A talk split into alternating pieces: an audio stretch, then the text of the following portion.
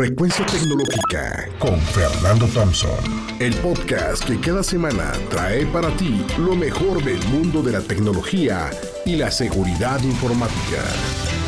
Frecuencia Tecnológica. Hola, ¿qué tal amigos? Una cápsula más de su amigo Fernando Thompson, Frecuencia Tecnológica.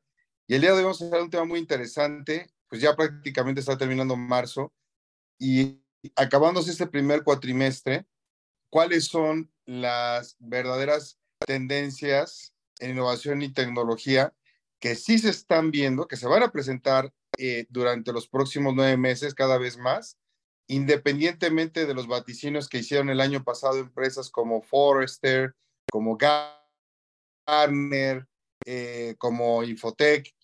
Entonces, estas son las verdaderas y vamos a decirles por qué. De hecho, quien las está proponiendo en una nueva revisión fue Forbes y un servidor lo corroboró con su amigo Mr. Chat GPT y efectivamente coinciden estas, estas 10 con lo que dijeron los editores. No estoy diciendo que lo hayan copiado de ChatGPT, sino que realmente coincide en el 90% lo que les voy a comentar. Y la primera es que la inteligencia artificial precisamente ya está en todos lados. Yo doy clases en la Universidad Anáhuac, en Puebla, y una de las crecientes preocupaciones que existe entre toda la academia, pues sí, fue el tema, fue el tema de la creación de OpenAI, de ChatGPT, de cómo ahora los chicos pueden crear eh, trabajos, hacer investigaciones, pero quien piensa es ChatGPT, no los estudiantes. Y por otro lado también, eh, pues ya empezó ahorita a afectar directamente a empleos, no solamente de lo que son los RPAs que ya sabemos que existen para suplir a contadores o administradores en tareas repetitivas como elaboración de pólizas, eh, emisión de, de cheques, tareas administrativas repetitivas, sino que inclusive ya ahorita existen robots que pueden crear bases de datos, scripts, programas completos, sistemas. Entonces, pues mucha gente que antes desarrollaba ese tipo de rutinas, por ejemplo, o bien los que se dedicaban a hacer temas de QA, de control de calidad, pues ya está haciendo, ya viene la nueva generación de inteligencia artificial de, de Amazon, eh, de, por parte de Alexa, eh, promete que ahora sí va a ser más inteligente, tras todo lo que ha venido pasando con ellos. En fin, la segunda es que partes del metaverso ya se van a convertir reales. Es obvio, amigos, o sea, es obvio. Esto no es, esto no es, eh, digamos, eh, como una eh, tendencia que hubo cuando se creó con Live. Aquí estamos hablando de que millones, que la compañía, por ejemplo, Microsoft y Nvidia, que es uno de los líderes en microcomponentes, ya están desarrollando plataformas y ya están listas para poder colaborar en, proyectos digitales.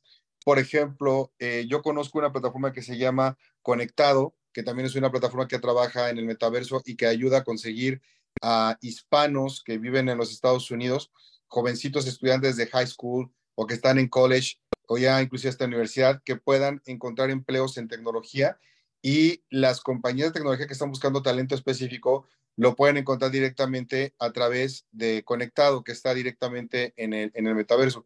Por cierto, creación de, un, eh, de, un este, de una primera generación norteamericana, pero de padres mexicanos, Guillermo Díaz. La tercera es eh, que, que ya hay progresos en el Web 3.0, Web 3. Y miren, aquí quiero hablar específicamente eh, de temas que dicen que no se estaban dando, como por ejemplo eh, cadena de bloques. Miren, cadena de bloques es una tecnología muy útil que sí se está utilizando porque ayuda a crear bases de datos o productos descentralizados. Entonces tú puedes crear servicios que están descentralizados, altamente seguros, almacenados en la nube y de alguna manera tú puedes entonces almacenar datos perfectamente encriptados de forma descentralizada y para eso se utiliza precisamente lo que es blockchain. Ahora, los no fungible tokens, los NFTs, sí se están convirtiendo ahorita mucho más usados en la, en la, en la vida práctica, por ejemplo, para comprar conciertos, eh, boletos de conciertos y demás. O sea, si la gente de Ticketmaster en México utilizara NFTs, no tendría problemas de las duplicaciones que le hicieron con el concierto de Bad Bunny, ténganlo por seguro. La cuarta es que ya se está trayendo más del mundo digital al, mundo, al mundo físico. Y aquí estamos hablando de las mezclas entre lo que es, eh, el, por ejemplo, los gemelos digitales o impresoras en tercera dimensión, pero voy a ir con, primero con los gemelos digitales.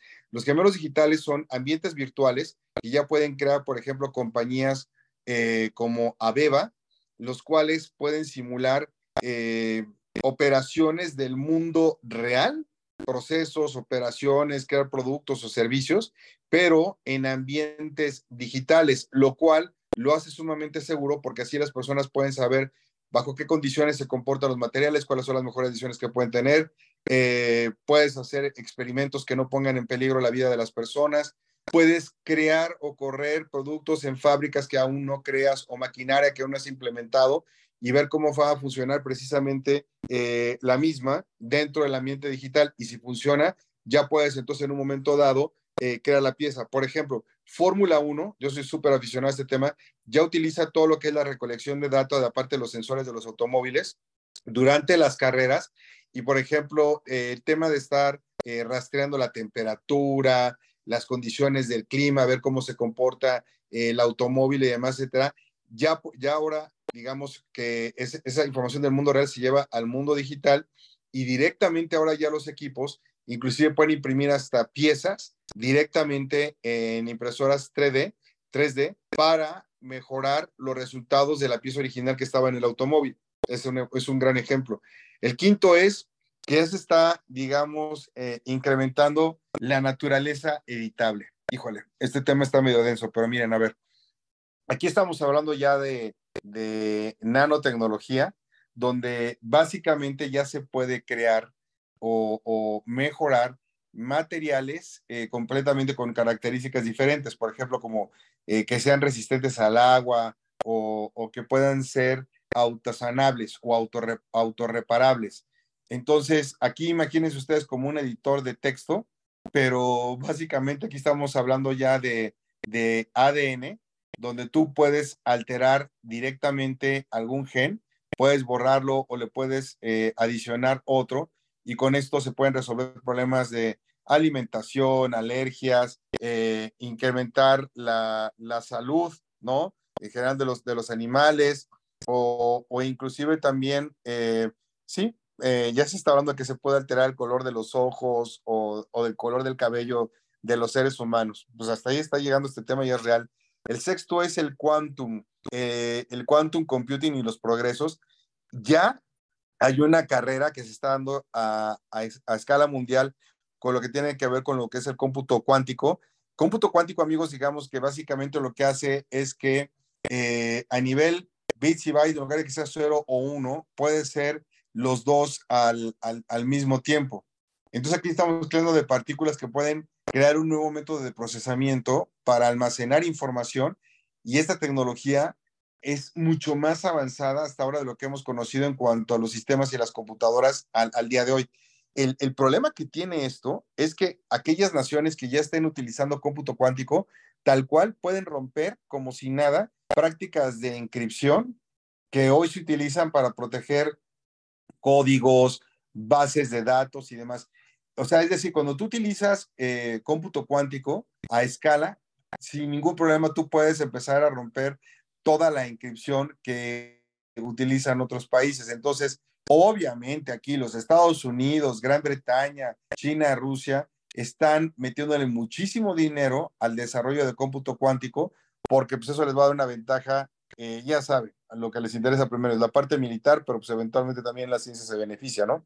El séptimo es una excelente noticia que ya hay progresos en lo que no conocemos como tecnología verde o, green technology, dado los grandes retos a los que se ha enfrentado eh, todo el tema de consumo de, energía, por ejemplo, al hacer eh, crypto mining y demás, etcétera, pues ahora ya se está hablando, por ejemplo, del hidrógeno, el hidrógeno verde o cómo consumir eh, energía que produzca eh, de forma tácita cero gases invernadero.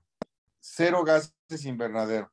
Entonces, compañías que antes se dedicaban a la producción de eh, combustibles en base a energía, pues bueno, que viene de los, de los fósiles, pues ya están muy metidos ahora en desarrollar este tipo de energía que es energía distribuida y lo que se busca es, eh, de alguna manera, crear eh, métodos alternativos que permitan no contaminar y que puedan brindar la energía que requieren las plantas, los poblados, eh, etcétera. O sea, lo que es el Green Technology ya es una prioridad. Y la otra es el manejo de los desechos, donde, por ejemplo, se recogen las computadoras viejas, las tabletas viejas, los celulares viejos, los routers y demás, eh, y todos esos desechos, en lugar de tirarlos a la basura, se vuelven a reciclar para ser eh, nuevamente utilizados. Inclusive las mismas tarjetas que vienen dentro, los japoneses las extraen y les vuelven a sacar platino, oro, etcétera, las mismas tarjetas, y los plásticos vuelven a ser utilizados